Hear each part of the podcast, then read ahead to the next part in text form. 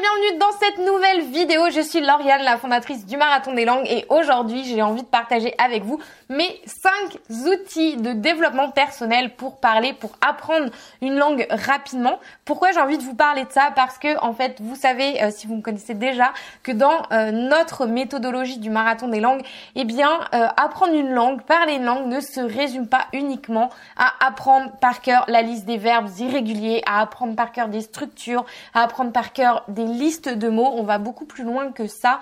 Et surtout, le truc, c'est que quand vous apprenez une langue, si vous avez l'impression de stagner, euh, que vous recommencez, que voilà, vous sentez que ça bloque, que ça bloque à l'oral, etc. C'est sans doute qu'il y a des blocages et ces blocages, ils sont générés euh, par un, sans doute un manque de confiance en soi qui a été généré par d'autres traumas. Voilà, on peut remonter très très loin, mais l'idée c'est que il faut vraiment cultiver cette confiance en soi pour pouvoir lever les blocages et pour pouvoir eh bien euh, progresser bien plus rapidement. Donc l'idée de cette vidéo c'est ça, c'est d'aller chercher ces cinq outils qui vont vous permettre d'aller retrouver de la confiance en vous et pouvoir lever ce blocage pour parler rapidement n'importe quelle langue que vous êtes en train d'apprendre. Jingle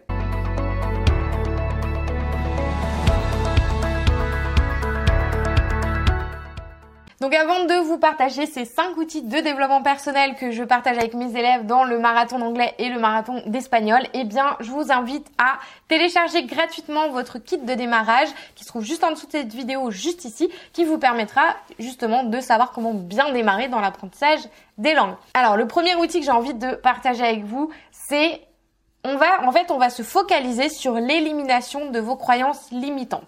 Alors, qu'est-ce que ça veut dire une croyance limitante? C'est une pensée, en fait, que l'on a et à laquelle on s'identifie, on identifie notre personnalité, notre identité à elle comme étant fixe et ça, ça vous empêche de progresser, ça empêche d'atteindre votre objectif.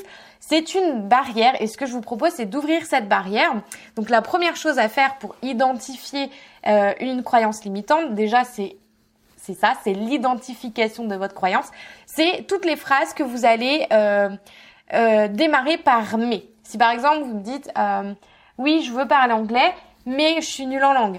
oui je veux parler mais j'ai pas le temps. Mais voilà, toutes les phrases qui vont démarrer par mais, j'ai une mauvaise mémoire, mais je suis trop vieux, mais j'ai pas le temps, etc. Tout ça, ce sont des croyances ou des blocages qui vous empêchent déjà d'essayer, avant même d'essayer, vous vous bloquez déjà avec ça. Et le problème avec ça, avec ce genre de croyance, c'est que on identifie ça à votre propre, vous identifiez ça à votre propre identité. C'est comme si euh, c'était fixe et que c'était lié, que ça n'allait, c'était lié à vous et que ça n'allait jamais changer, changer. Alors qu'en fait, c'est relatif à une action, c'est pas relatif à votre propre identité.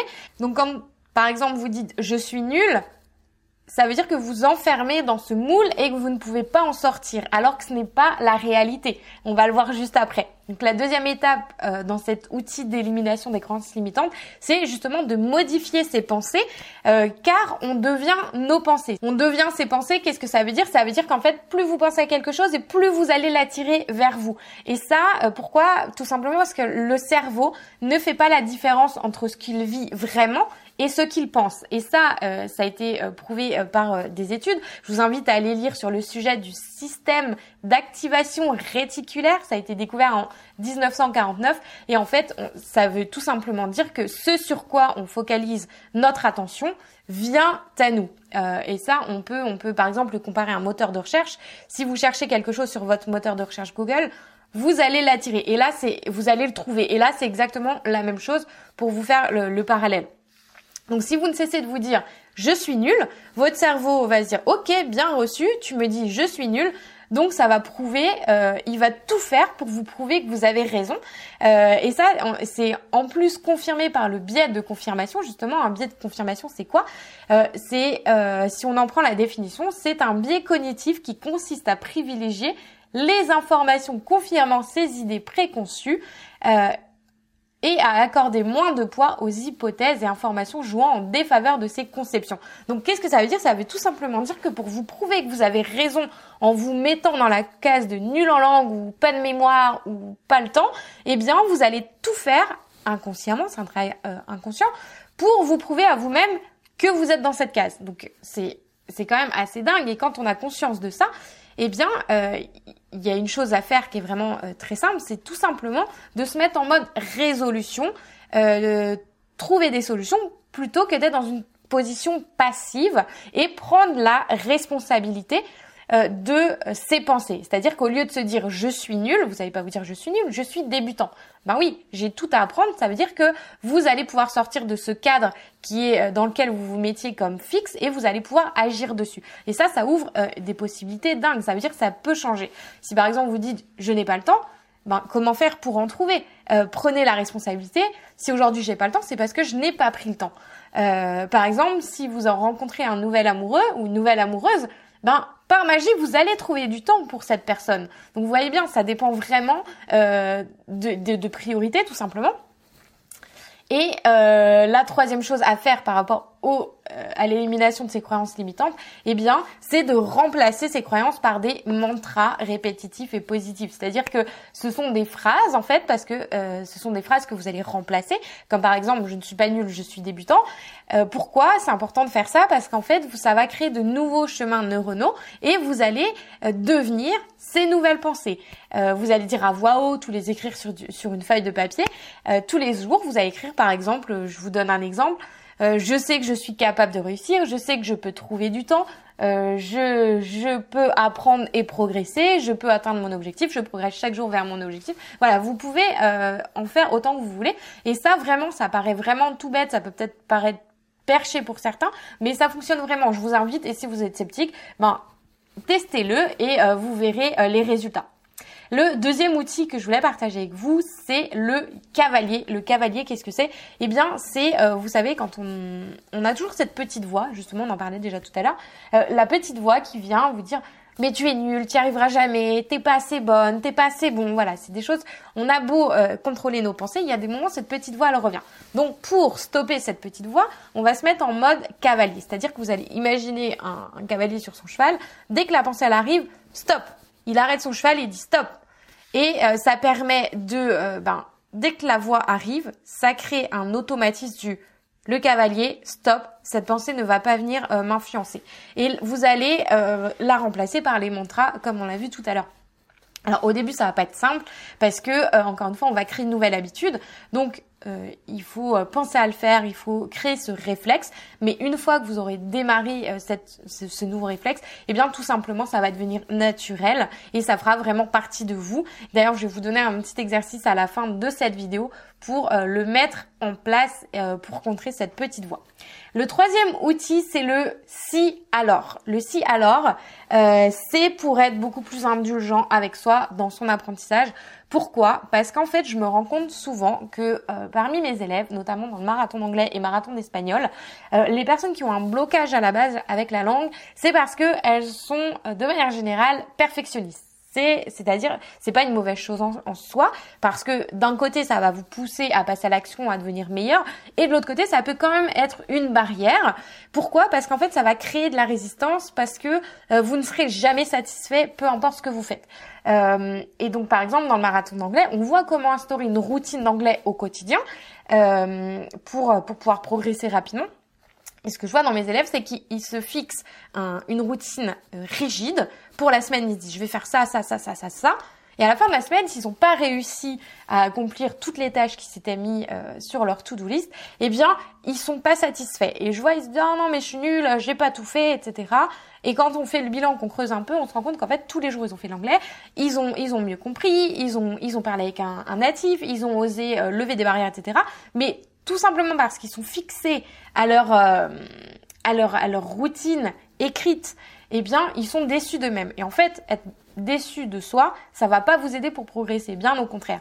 Donc, l'idée euh, de cet outil du si alors, c'est-à-dire que vous allez trouver des chemins alternatifs. C'est-à-dire qu'au lieu d'avoir une, une routine euh, fixe et rigide, on va aller chercher plus de souplesse et de flexibilité. C'est-à-dire que si, par exemple, euh, j'avais prévu, euh, je sais pas, de travailler sur mes fiches pédagogiques d'anglais ou d'espagnol, euh, et que là je rentre, je suis fatiguée, j'en peux pas, je, je, peux pas me concentrer, eh bien ça va être inutile de se focaliser sur un truc qui vous demande beaucoup d'énergie alors que vous ne l'avez pas euh, à l'instant T. Donc l'idée c'est que vous allez vous dire, ok, si je suis fatiguée, au lieu de travailler sur mes fiches pédagogiques, si je suis fatiguée, alors je vais regarder une série en anglais, je vais faire un truc qui me demande moins d'énergie. L'idée, c'est vraiment de trouver une action alternative pour ne pas se blâmer de ne pas avoir rempli sa to-do list, mais au contraire de, de garder quand même le pied dans la langue, mais euh, de le faire, d'être un peu plus souple avec soi-même. Et ça, c'est vraiment important. Ça vous donne une deuxième, euh, une autre possibilité, une alternative pour quand même progresser dans votre routine. Et d'ailleurs, euh, ça me fait penser à, aux objectifs. Quand on se fixe des objectifs, eh bien, selon les statistiques, c'est fait pour être réalisé de manière générale. On les réalise à 80%. Et c'est pour ça qu'à la fin de la journée, si on n'a pas rempli sa to-do list, c'est inutile d'être euh, énervé contre soi. Euh, je sais que moi, c'est un truc que j'ai encore du mal à, à, gérer parce que je me mets toujours une to-do list de 15 000 choses. Euh, mais le fait d'avoir compris ça, de me dire, ok, c'est simple, des objectifs, c'est une direction. Euh, la to-do list, c'est une direction. Ça sert à rien de se blâmer. Ça va pas euh, me faire progresser. Donc voilà, petit tips. Euh, quatrième outil que je voulais partager avec vous, c'est le verre à moitié plein. Alors qu'est-ce que c'est le verre à moitié plein? Euh, C'est très simple, c'est de voir, en fait, au lieu de voir tout ce qui vous reste à faire, vous allez me dire, parce que souvent j'entends ça, oui j'ai progressé, mais bon j'ai encore tout ça à apprendre, et ça a l'air d'être une montagne, et du coup c'est vraiment... Euh, euh, bah, c'est difficile de se dire bah, je vais continuer mais il me reste encore beaucoup de choses. Moi ce que je vous invite à faire c'est de voir euh, le verre à moitié plein, vous allez regarder derrière vous en fait. Vous dire ok j'ai démarré euh, il y a un mois, j'ai démarré il y a deux mois, il y a trois mois et jusqu'à aujourd'hui ben ça a été quoi mes succès? Ça a été quoi euh, mes j'étais où? C'était qui la personne il y a trois mois? Et le fait de faire ce bilan, de voir tout ce que vous avez fait et toutes les victoires que vous avez atteintes, eh bien, ça va vous permettre de vous dire, ah oui, j'ai quand même fait tout ça, j'ai quand même hyper bien évolué. Ça, ça va vous, dire, bah, ça va vous permettre euh, d'avancer et de, de voir le positif de tout ce que vous avez fait parce que en fait le truc c'est quand encore une fois on se fixe des objectifs à partir du moment où on, l'a atteint souvent on, l'a déjà oublié on est déjà sur la prochaine étape et on n'apprécie même pas l'objectif qu'on s'était euh, fixé au point de départ, juste avant. Et donc mon cinquième outil, c'est quoi? Eh bien, c'est tout simplement d'avoir un euh, cahier de suivi de euh, vos progrès chaque semaine. Chaque semaine, justement, euh, c'est d'écrire, c'est ce qu'on fait dans le marathon d'anglais, tous les lundis à 9h, on fait le bilan, ok, la semaine dernière, j'ai fait ça, j'ai fait ça, j'ai fait ça. ça permet en fait d'être en phase avec la réalité. Parce que ce que je vois souvent, c'est que, euh, eh bien, on se dit ah non mais je suis nulle. Euh, la semaine dernière, euh, j'ai pas rempli toute ma to-do list, j'ai pas fait ci, j'ai pas fait ça. On se focalise sur le négatif, alors que quand vous commencez à lister, à dire ok en fait j'ai fait ça, j'ai fait ça, j'ai fait ça, j'ai fait ça, et là vous dites ah oui finalement j'en ai fait beaucoup plus que ce que je pensais.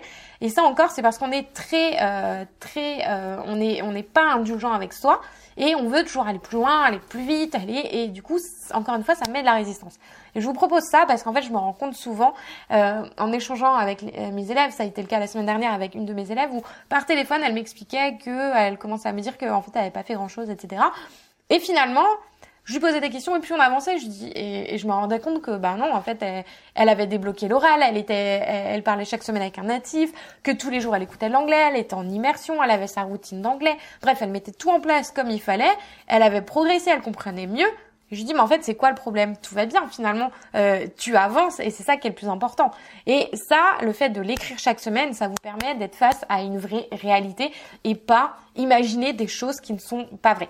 Donc ça voilà, ce sont mes cinq outils que je vous euh, propose et je vais vous donner un exercice euh, comme promis. C'est que là tout de suite, vous allez prendre un papier et un stylo et vous allez faire, c'est quoi le premier? C'est la liste de vos croyances. Donc toutes les phrases qui commencent par mais, euh, toutes les phrases qui vous euh, dévalorisent, vous allez les noter euh, sur une feuille et vous allez les remplacer. Vous allez les barrer. Par exemple, je suis nul, non, je ne suis pas nul, je suis débutant, je peux apprendre. Et vous allez remplacer tout ça.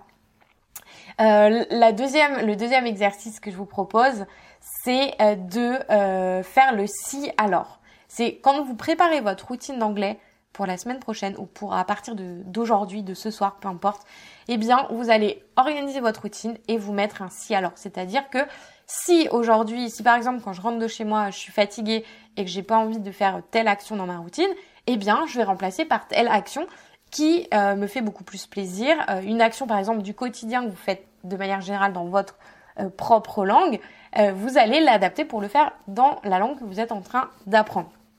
Donc, dites-moi en commentaire si ça vous parle, tous ces outils, si vous les utilisez déjà. Si vous pensez que ça pourrait aider quelqu'un, n'hésitez pas à partager cette vidéo, à me dire en commentaire ce que vous en pensez. Et euh, je vous souhaite un bon chemin sur votre apprentissage euh, accompagné de ces outils. Et surtout, donnez-moi des nouvelles quand vous testez euh, ces méthodes parce que je sais que ça fonctionne. Je les utilise moi-même, mes élèves les utilisent. Et je sais que vous, parmi euh, mes abonnés, il y en a beaucoup qui les utilisent aussi. Donc, dites-moi, envoyez-moi vos feedbacks, ça me fait toujours plaisir de vous lire.